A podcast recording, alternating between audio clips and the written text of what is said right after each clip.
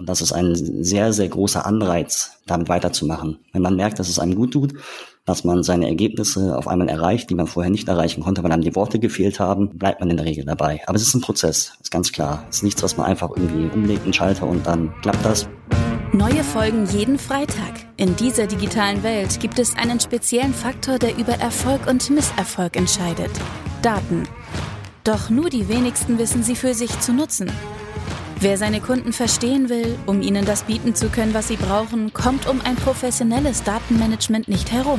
Jonas Raschedi interviewt andere Experten aus den Data-Bereichen und zeigt Schritt für Schritt, wie genau das funktioniert. Diese Folge wird unterstützt von Raschedi Consulting. Maßgeschneiderte Webentwicklung für den deutschen Mittelstand. Plattformen, Portale und mehr.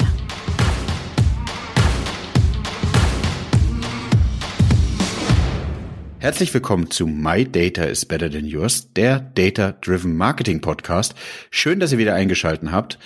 Wie immer an einem Freitag ähm, wird die Folge ausgestrahlt. Wir nehmen heute mal an einem Donnerstag auf und gegenüber, den ihr nicht sehen könnt, sitzt der liebe Sebastian. Hi Sebastian. Hallo Jonas damit die Leute mal so ein bisschen Ahnung haben, wenn sie noch nicht in die Shownotes geschaut haben, wer denn der Sebastian ist und wo er arbeitet, stell dich doch einmal gerne selber vor, sag, was du machst, wo du herkommst und was so deine Aufgaben sind. Ja, danke. Ähm, ich bin Sebastian Kaus, seit etwas über drei Jahren jetzt bei Vattenfall in Hamburg.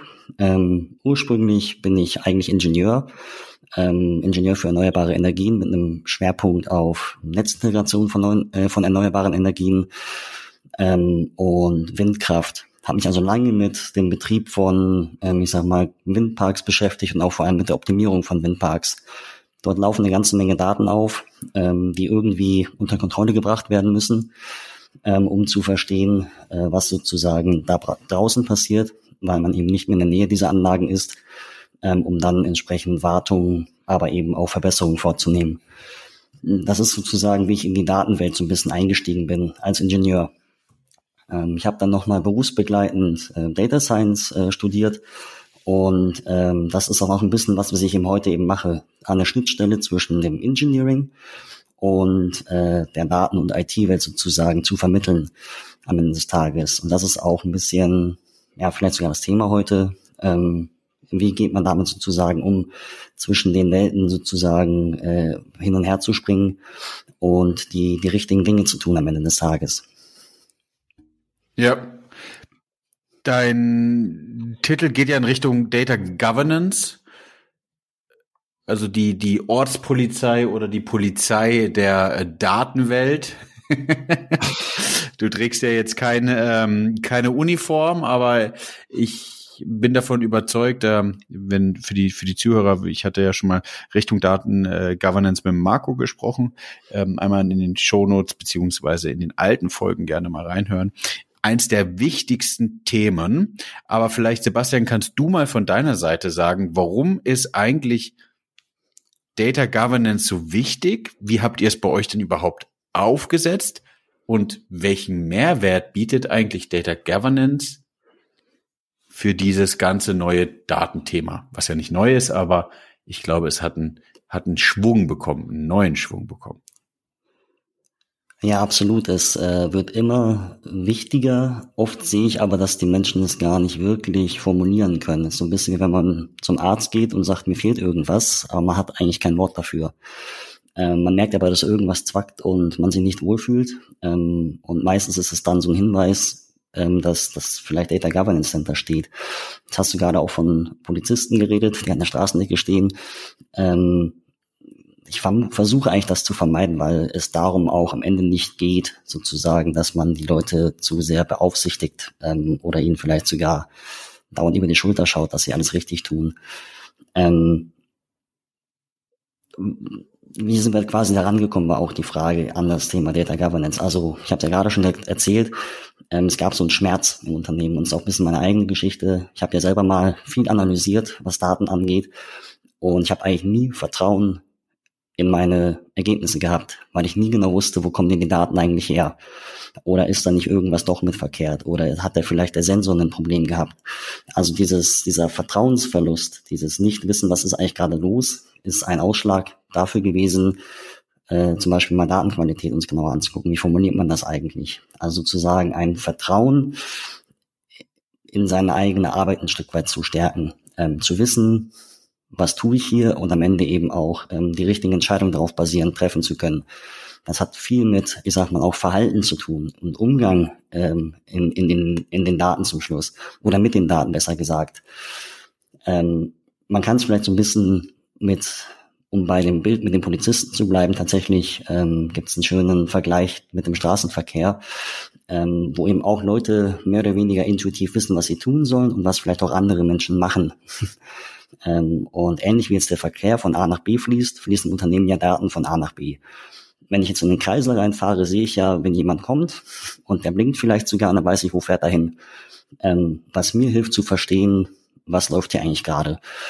Und äquivalent dazu muss es eben oder sollte es eben etwas für Daten geben, wo ich weiß, da kommen sie her, da fließen sie hin, die Daten, das passiert in der Zwischenzeit ähm, und so weiter und so fort. Also sage ich mal so eine gewisse, ähm, ja, ein, ein, ein normalisierter oder definierter Umgang mit Daten ist eigentlich das, was wir bei Information Governance eigentlich meinen. Im Prinzip so ein bisschen Verkehrserziehung, ähm, was ja. wir schon alle im Kindergarten lernen. Ja, es geht definitiv, es geht so ein bisschen ums Prinzip, ähm, nach meinem, dem Prozess, den ich in meinem ersten Buch geschrieben habe, ähm, Collect, Understand, Decide. Also es geht wirklich darum zu verstehen, wo kommen die Daten her, wie fließen die Daten und darüber hinweg zu verstehen, dadurch, dass sie, dass man, dass man wirklich nachvollziehen kann, wie sie entstehen, zu wissen, was könnten Themen sein, die die Daten beeinflussen. Äh, technische Veränderungen, ähm, bei euch jetzt natürlich mit, mit, mit, mit, dem, mit dem Windrädern oder Co. sind es natürlich auch äußerliche Einflüsse, die die Daten beeinflussen können. Und wenn man versteht, wie die Daten erhoben werden, wie sich die Daten technisch verändern können, weiß man auch, wie man die Daten zu interpretieren hat. Und das ist, glaube ich, das, das, das Allerwichtigste. Ähm, bevor man im Straßenverkehr ja fahren kann, ist es eigentlich ja notwendig, sozusagen den Führerschein zu machen. Genau. Und äh, das lernt man in der Fahrschule. Und ich finde es immer wichtig, dieses Thema Data Governance, also welche Daten liegen wo ab, wie kann man sie verarbeiten, wie sind sie zu gebrauchen, auch den Leuten zu schulen, weil man kann die Leute nicht, den Leuten nicht auf die Finger klopfen, wenn sie eigentlich noch gar nicht den Führerschein haben. Absolut, aber ähm, wenn wir überlegen, wann macht man den Führerschein mit 18, und das eben auch für unser Unternehmen, glaube ich, äh, maßgeblich, ähm, dass wir eben einen sehr, sehr kollaborativen Ansatz fahren. Wir nehmen ja schon als Kinder am Straßenverkehr teil, indem wir das erste Mal auf dem Weg zur Schule vielleicht über einen Zebrastreifen laufen. Also dort schon wissen müssen, was passiert denn hier. Und ich weiß nicht, ob es da heute schon Führerscheine für gibt ähm, oder andere äh, Incentives, wo man die Kinder dann dazu anhält, dass sie äh, sich damit beschäftigen. Aber Kinder lernen ja durch Spielerei, sage ich mal, oder vor allem sehr gute Spielerei. Und das ist eben auch unser Ansatz, den wir hier verfolgen, dass wir versuchen, den Leuten den Vorteil einer, ich sag mal, Governance oder eines vernünftigen Verhaltens im Umgang mit Daten äh, eben, eben beizubringen, dass sie den, ähm, ja, den, den Vorteil daran sehen, ähm, wenn man eben weiß, was man tut oder jemanden kennt. Es ist ja nicht nur die Herkunft der Daten oder was sie gerade von A nach B sozusagen transportieren, sondern vielleicht auch einfach Ansprechpartner, ähm, die einem etwas darüber erzählen können. Also vielleicht dann doch den Polizisten an der Ecke, der genau weiß, wer darf jetzt zuerst fahren.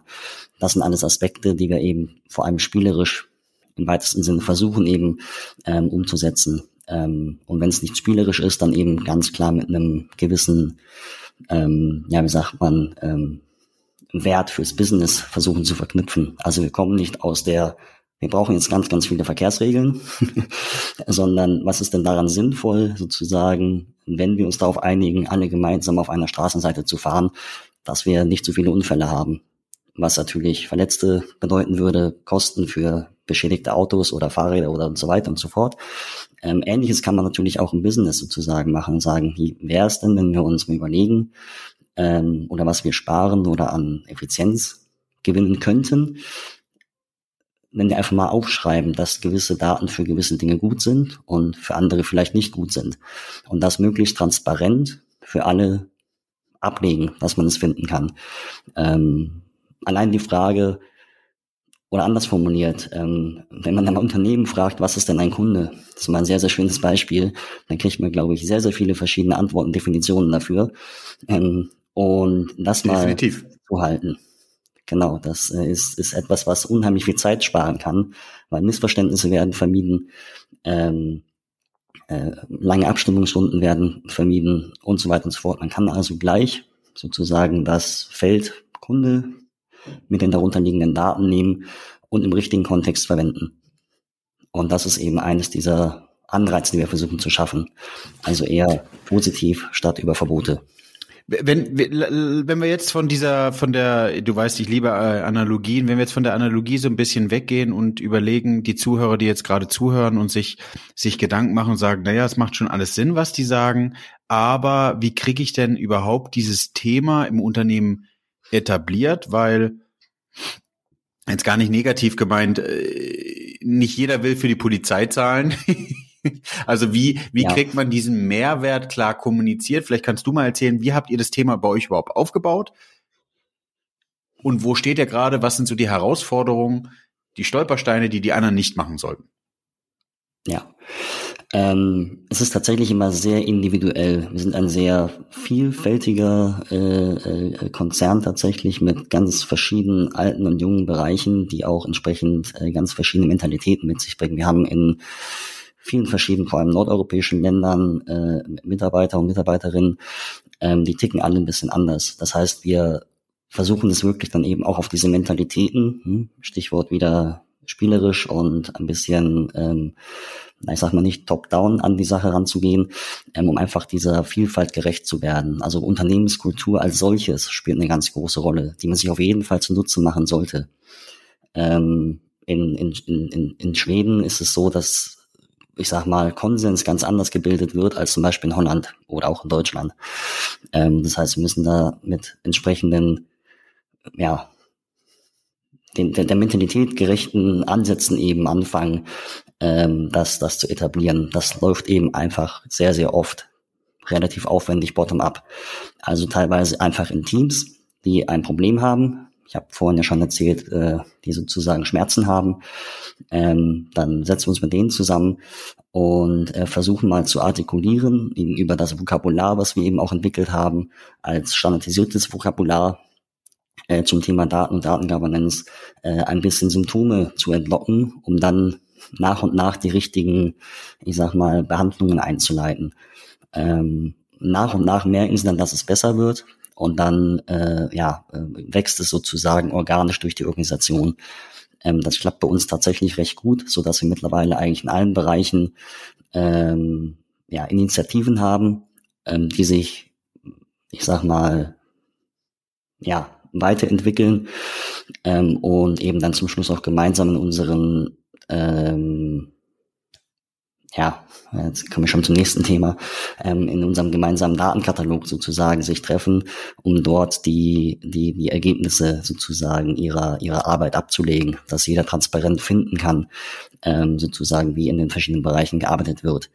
Und da gibt es tatsächlich eben auch schon die ersten tollen Ergebnisse, wo man sehen kann, dass sie sich miteinander auf einmal beschäftigen.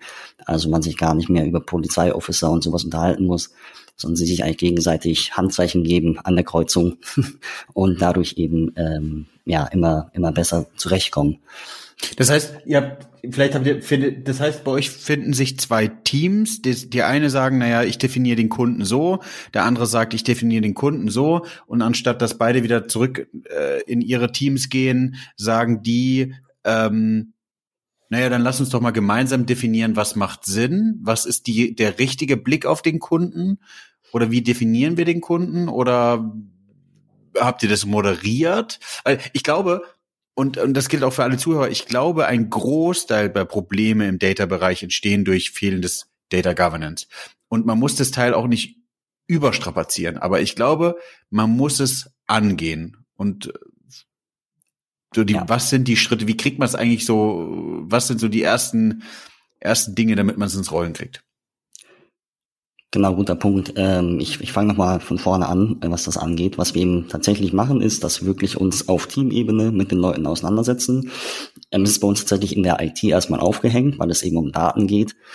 Ähm, aber es ist ja kein IT-Thema, ganz und gar nicht. Ähm, wir merken es eben nur, wenn wir als IT Projekte umsetzen sollen, dass wir eben nicht verstehen, was sollen diese Daten jetzt sein. Oder uns das Business einen Auftrag gibt, hier mach doch mal dieses oder jenes mit den Daten ähm, und wir, äh, wir aneinander vorbeireden.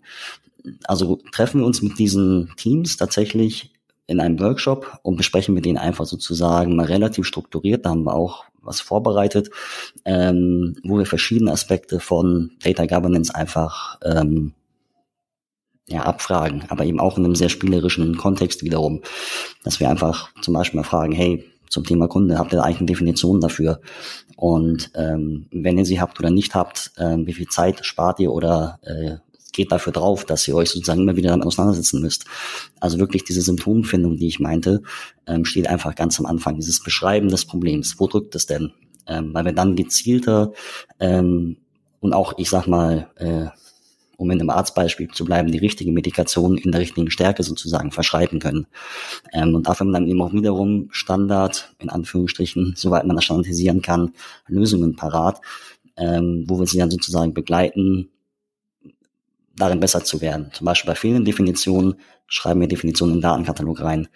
Ähm, bei ähm, ja, fehlender, ich sag mal, äh, ähm, Qualität ähm, haben wir ein Framework entwickelt, wo wir verschiedene Qualitätsaspekte von Daten ähm, abklopfen können und dann eben auch ganz gezielt sagen können, die Daten sind nicht einfach nur schlecht, sondern sie sind schlecht, weil sie immer zu spät am Ort sind, wo wir sie dann brauchen.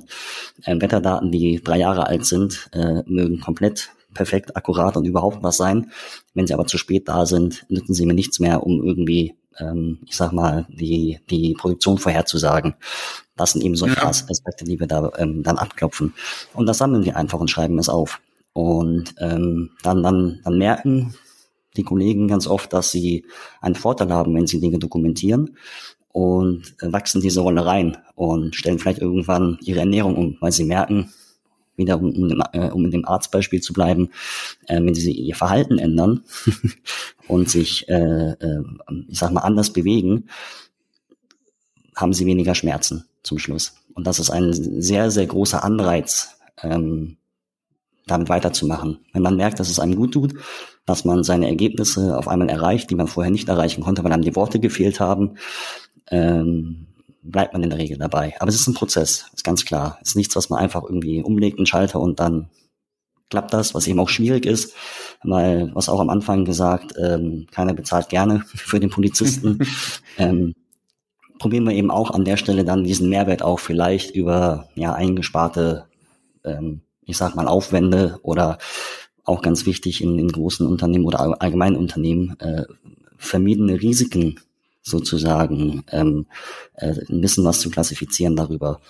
Also dass wir, dass wir sagen, hey, wenn wir ähm, eine Kontrolle über unsere personenbezogenen Daten haben und das immer jederzeit tracken können, äh, sparen wir uns wahrscheinlich irgendwelche Penalties von, äh, von Behörden, weil wir einen Datenleck hatten und keiner das wusste, dass diese Daten eigentlich nicht irgendwo in gewissen Kontexten verwendet werden sollten.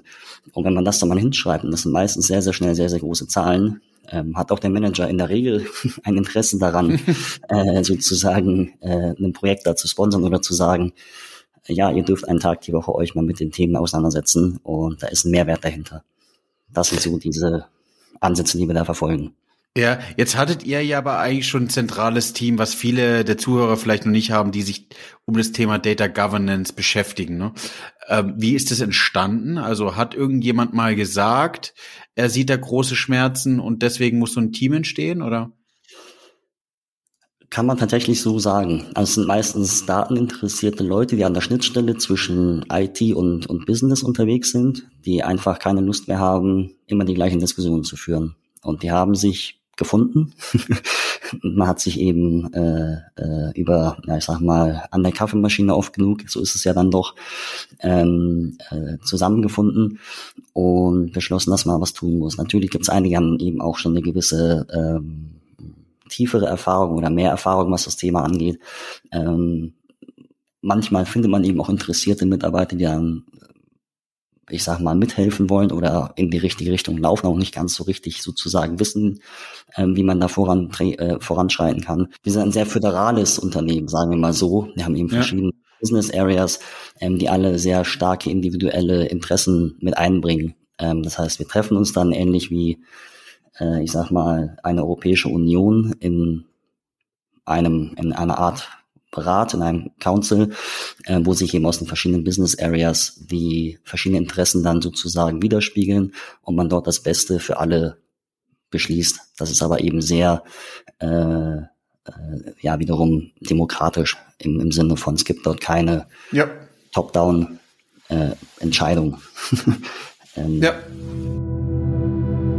Diese Folge wird unterstützt von Rashedi Consulting. Maßgeschneiderte Webentwicklung für den deutschen Mittelstand. Plattformen, Portale und mehr.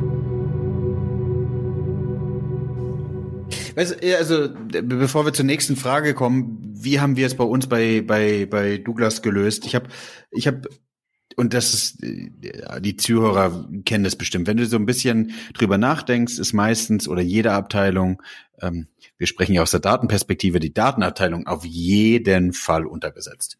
Ja, es ist ja meistens so, dass es zu wenig Personal gibt. Und ähm, ich habe dann irgendwann mal gesagt, hey, dann lasst uns doch einmal genau definieren, was sind Themen, die uns beschäftigen. Und wir haben immer wieder festgestellt, dass es zeitaufwendige Themen sind, Reports übereinander zu legen. Das heißt, wir machen Report, irgendjemand anders im Bereich, äh, also nicht im Bereich, sondern im Unternehmen macht einen Report und es kommt irgendwann bei meinem Top-Management und die einen äh, kommunizieren irgendwie den Umsatz, wir kommunizieren den Umsatz. Bei beiden steht Umsatz dran, bei beiden steht Umsatz aus dem E-Com dran und dann fängt es auf der linken und auf der rechten Seite wieder an, also mit den, mit den Managementleuten wieder zurück zu ihnen. Warum sind die Zahlen anders wie der andere, der sie mit an den Tisch gebracht hat? Und ähm, dann sind wir hingegangen und haben gesagt, okay, wie viel Zeit ist es und welchen Mehrwert bietet es eigentlich, wenn wir klar definieren, wie sehen wir einen Umsatz?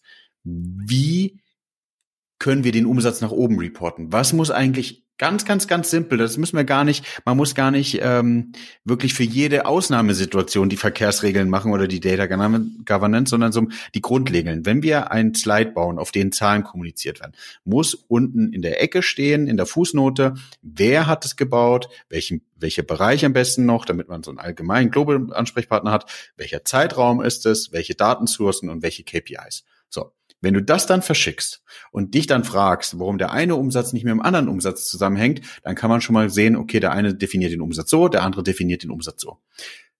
Das haben wir dann eine Weile lang gemacht und haben dann festgestellt, okay, jetzt sind wir ein, zwei Schritte weitergekommen und haben jetzt festgestellt, na ja, okay, es gibt immer noch Probleme damit. Wie können wir es denn weiter lösen? Und haben dann nochmal die, die, die Reißleine gezogen und haben gesagt, okay, jetzt müssen wir uns alle mal zusammensetzen. Dann sind wir mit den wichtigsten Reporting-Stakeholder an einen Tisch gesessen, wie du sagst, so ein Council und haben gesagt, okay, ich glaube, es macht Sinn, jeder von euch bringt einmal alle Kennzahlen mit, die wichtigsten Kennzahlen, die sie reporten und wir gucken mal, ob es irgendwo Überschnitte gibt.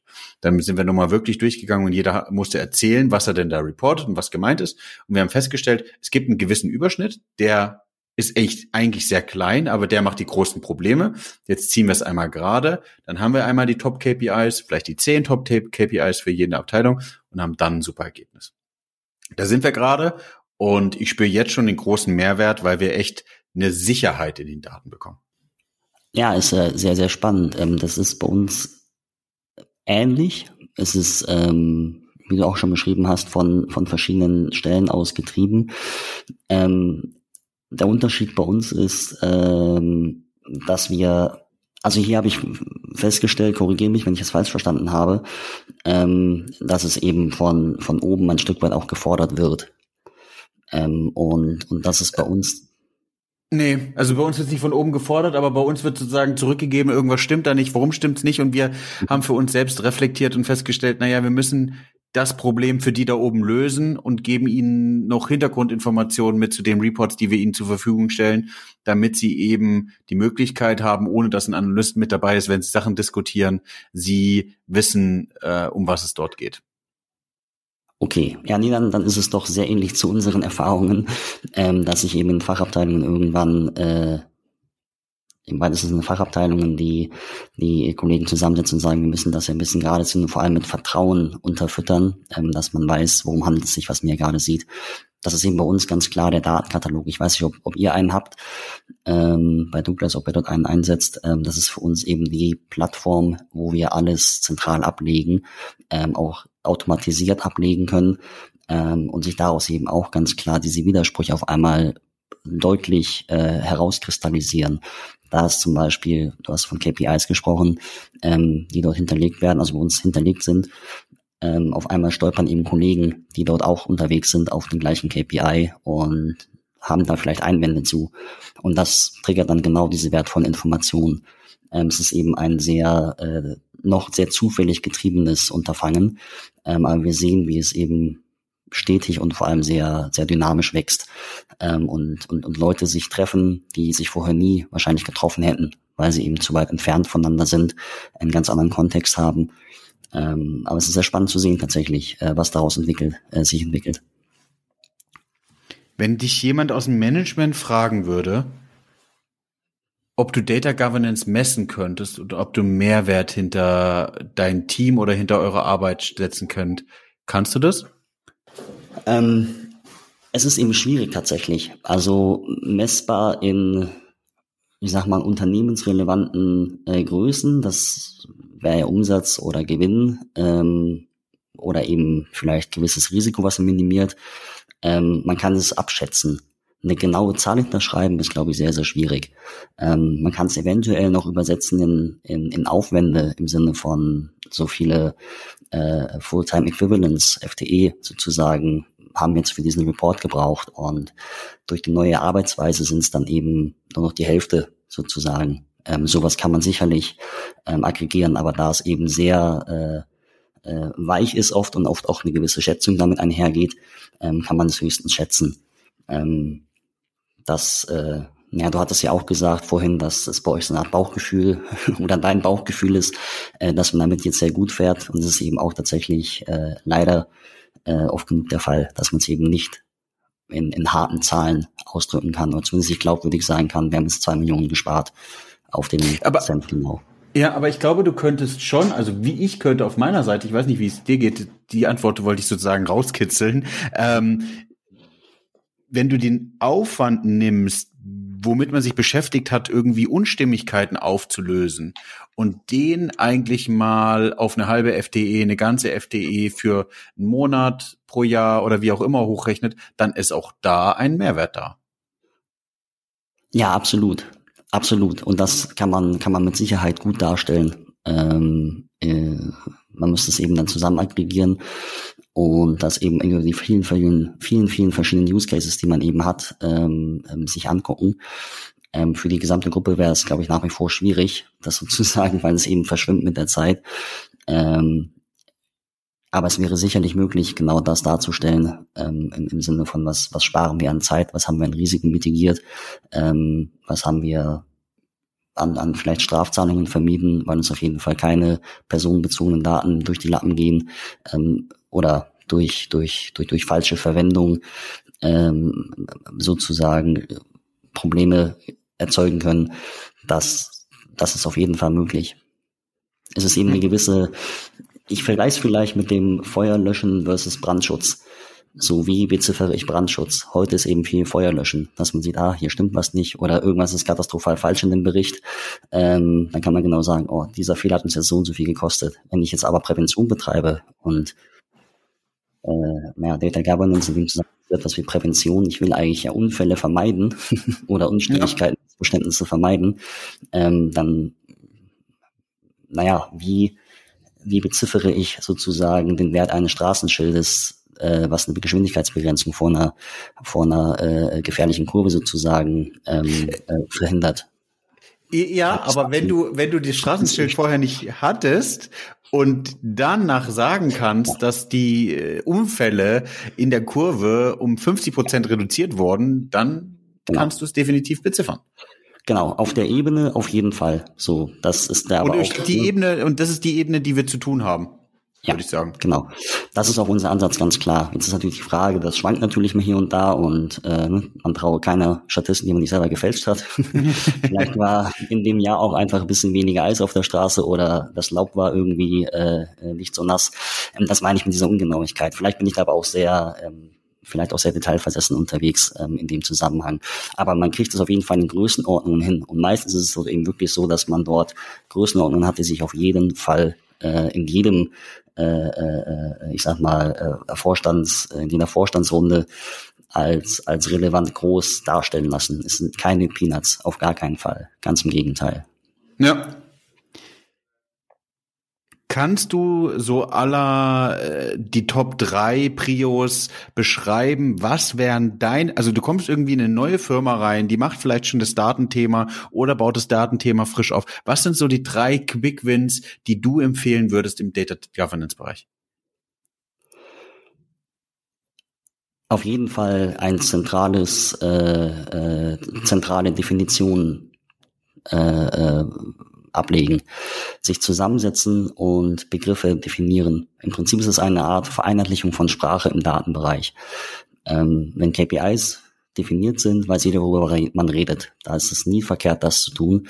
Ähm, das, das reicht auch schon, wenn man da eine ganz einfache Word-Datei erstmal anlegt, wo das eben zentral abgelegt wird, wie sich gewisse KPIs definieren. Das ist natürlich dann naja, nicht die, das Gelbe vom Ei auf, auf äh, lange Sicht, ähm, das in so einem Format zu halten. Der zweite Schritt wäre auf jeden Fall die Anschaffung eines Datenkatalogs, um das entsprechend äh, skalierbar zu gestalten. Ähm, und dann sicherlich auch ähm, im Rahmen von Data Governance allgemein ein entsprechendes Framework, was aber auch wiederum auf dieses Definitionsthema so ein bisschen abzielt, wo eben festgeschrieben ist, diese Rollen haben wir im Bereich Data Governance. Ähm, so definieren wir Datenqualität. Ähm, was sind die Prozesse, die hier sozusagen abläufen. Also eine Art Straßenverkehrsordnung äh, ist ja so ein, äh, ein Governance Framework, ähm, wo eben die verschiedenen äh, Dinge sozusagen, wer darf sich überhaupt hier bewegen auf der Straße oder in welchem Rahmen darf man sich bewegen, ähm, eben mal festschreibt. Also Definition, Datenkatalog und ein Framework für, für Data Governance, im Prinzip die Straßenverkehrsordnung. Ja, Gibt es ein Tool, was du empfehlen würdest, eine Seite, die du unseren Zuhörern empfehlen würdest, wo du sagen würdest, da kannst du ein bisschen was nachlesen? Ähm, es gibt tatsächlich viele gute E-Books in dem Bereich, die man einfach googeln kann äh, zum Thema Data Governance. Ähm, vor allem hat mich das Buch ähm, Non-Invasive Data Governance, also, wie heißt der Autor? Äh, ich meine, es war Robert Sina. Ich mag nicht. Schreiben wir in die Kommentare. Genau. Ähm, sehr zu empfehlen, weil es eben hilft, äh, non-invasive sozusagen, ohne große Widerstände dieses Thema anzugehen. Weil für viele klingt es im ersten nach Polizei und keiner hat Lust auf Polizei. Und äh, versucht dann sozusagen kreativ die Regeln zu umgehen. Und wenn man das aufnehmen kann, diese Strömung, und den Leuten spielerisch beibringt, wie man ähm, Rücksicht aufeinander nimmt, dann ist es auf jeden Fall deutlich erfolgsversprechender, erfolgversprechender als ähm, ja, den, den, den schwierigen Weg zu wählen. Und das Buch hat sehr dabei geholfen, ein Konzept dafür zu entwickeln. Sehr Ist auch ein Standardbuch, denke ich, in dem, in dem Bereich. Ja, liebe Zuhörer, jetzt sind wir irgendwie von dem Thema, was macht Sebastian, was bedeutet eigentlich Data Governance, wie sieht er es bei Vattenfall, was sind so die Stolpersteine, welche Analogie gibt es zu dem Thema und dann aber auch, was sind so die ersten drei Schritten und was ist Sebastian seine Empfehlung, um bei dem Thema nochmal weiter reinzukommen. Wer auch nochmal mehr zum Thema Data Governance hören will, wie gesagt, gerne auch nochmal die anderen zwei Folgen von Marco anhören. Ich glaube, es ist immer wichtig, unterschiedliche Sichtweisen zu unterschiedlichen oder zum gleichen Thema zu haben, damit man einfach nochmal weiß, was hat beim einen Mal funktioniert, was hat beim anderen funktioniert. Ihr habt ja auch festgestellt, Sebastian der Ansatz bei Sebastian war ein bisschen anders wie den, den wir bei Douglas umgesetzt haben. Ich glaube, das ist auch wirklich immer sehr individuell und versucht, die Art und Weise von den Ideen, die wir mitgeben, einfach mal für euch umzusetzen und rauszufinden, welche der Möglichkeiten wirklich für euch funktionieren. Sebastian, ähm, ich glaube, es ist wirklich keine Überraschung mehr, welche die letzte Frage ist. Ähm, was machst du privat mit Daten? Ähm, ja, ich habe den ganzen Tag im Beruf mit Daten zu tun. Ich äh, bin privat tatsächlich äh, ja relativ inaktiv. Ich mache ein paar kleinere Analyseprojekte, die dann so, ich sag mal, was gerade in den Nachrichten vielleicht ist, dass man sich äh, selbst vor allem bei bei Open Data Sources bedient und einfach mal mal reinguckt. Äh, ähm, ich bin ein großer Fan von äh, äh, David Kriesel ähm, und seinen äh, äh, Talks zum Thema Mining. Ähm, und das sind wahrscheinlich auch Dinge, die ich dann äh, mache. Ähm, gerne mal auf YouTube gucken. Ähm, er hat ja das, das Baden-Mining gemacht, aber eben auch das Spiegel-Mining. Ähm, das sind so Dinge, wo ich mich dann auch mal gerne betätige. Und wenn man gewisse Schlagzeilen sieht oder gewisse Themen, die gerade den, ich sag mal, die, die Nachrichtenlage beherrschen, ähm, dass einfach selber mal anfängt nachzugucken, was ist eigentlich dahinter, ähm, kann man das stützen, sozusagen, was dort erzählt wird, ähm, was sind, was sind denn andere Einblicke. Ähm, es gibt ja unzählige, ich sag mal, Open Data Sources von, ich sag mal, Fahrrad, äh, Fahrraddaten von irgendwelchen Bike Stations äh, in, in Großstädten, um, um daraus dann herauszufinden, äh, welche Radrouten besonders ähm, stark besucht sind, ähm, wo vielleicht neue Radwege sinnvoll wären. Ähm, Gerade in der heutigen Zeit gibt es ja da ganz, ganz viele äh, Themen in dem Zusammenhang. Ähm, und dort sozusagen mal einen Abstand einzunehmen, sich nicht von der Schlagzeile leiten zu lassen, sondern selbstständig eben mal nachzugucken, ähm, was, was sagen die Daten zu dem ganzen Thema. Und das äh, ist dann manchmal sehr bunt. Und mir macht es deswegen Spaß, ähm, da man sich immer wieder neu mit der Fachlichkeit auseinandersetzen muss. Auf einmal ist man dann eben der Verkehrsexperte in Anführungsstrichen. Nicht, dass man dann in irgendwelchen Foren damit aktiv wird, aber man will ja doch ein bisschen dann wissen, okay, wie, wie setzt sich das zusammen? Und so lernt man etwas und wird ein bisschen herausgefordert. Ähm, das ist, ist dann manchmal sogar spannender als das Fernsehprogramm. Oder mit Sicherheit ganz oft.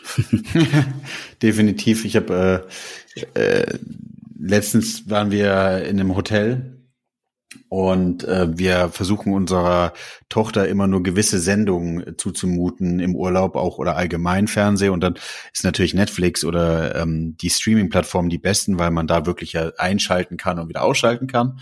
Und äh, sie war total fasziniert ähm, und auch erbost, dass sie jetzt nicht ihre Sendung schauen kann im Hotel, weil auf dem Fernsehen nur irgendwas anderes lief und es war für sie nicht nachvollziehbar. Und das äh, merke ich aber auch für mich selber abends von Netflix sitzen und sich irgendwie nochmal was Blödes reinzuschauen, ist, glaube ich, kein großer Mehrwert, sondern manchmal macht es eigentlich auch noch Spaß, irgendwas Sinnvolles zu tun oder eben auch mal die Flimmerkiste auszulassen, wenn du zehn oder zwölf Stunden am Tag so oder so schon davor sitzt. Und ähm, ja, hm. mal, mal was anderes zu sehen.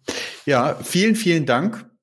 Ich weiß nicht, ob äh, die letzten, der, der letzte Satz gehört dir, Sebastian. Du darfst gerne noch mal was sagen. Wenn wir noch irgendwas vergessen haben, go for it. Ähm, ansonsten von meiner Seite vielen, vielen Dank, äh, dass du Gast warst. Danke für die Einblicke. Ähm, wie immer, wenn ihr Fragen zu Sebastians Arbeit habt, sein Link ist in den Show Notes. Ansonsten, Sebastian, the stage is yours.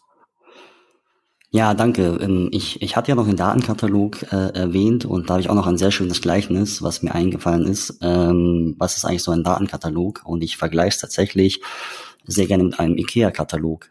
Ähm, wenn wir uns überlegen, man geht vielleicht Samstag morgens zu IKEA und äh, kauft was ein, ähm, ist es, glaube ich, eher anstrengend und aufwendig, äh, dort etwas zu finden, was man vielleicht braucht oder haben möchte. Ähm, ähnlich wie man in einem Data Warehouse vielleicht nachgucken würde und eben nicht genau weiß, in welchem Regal, in welchem Gang befinden sich eigentlich meine Objekte der Begierde. Ähm, ein Datenkatalog ist im Prinzip eine Art IKEA-Katalog, wo ich eben vorher nachschauen kann, was gibt es, was ist auf Lager, ähm, wie groß ist das, wie teuer ist das, wen kann ich ansprechen im Zweifelsfall ähm, und kann eben so deutlich, deutlich effizienter und schneller meine ähm, Informationen finden. Ähm, wenn man nicht gerade bummeln möchte, ähm, sondern effizient seine Sachen finden will, ist so ein Datenkatalog eben ein wichtiger, wichtiger Baustein ähm, in jeder Data Governance Strategie. Ja, vielen, vielen Dank. Mehr ist nicht hinzuzufügen. Danke an alle, die zugehört haben. Wenn ihr noch nicht abonniert habt, bitte geht auf Spotify und Apple Podcast abonniert. Wenn ihr eben den Podcast auch auf Apple Podcasts hört, nutzt die Chance oder ihr ein iPhone habt, freue ich mich sehr über eine Bewertung bei Apple Podcasts. Das hilft mir weiter. Gebt mir ehrliches Feedback. Ähm, das freut mich.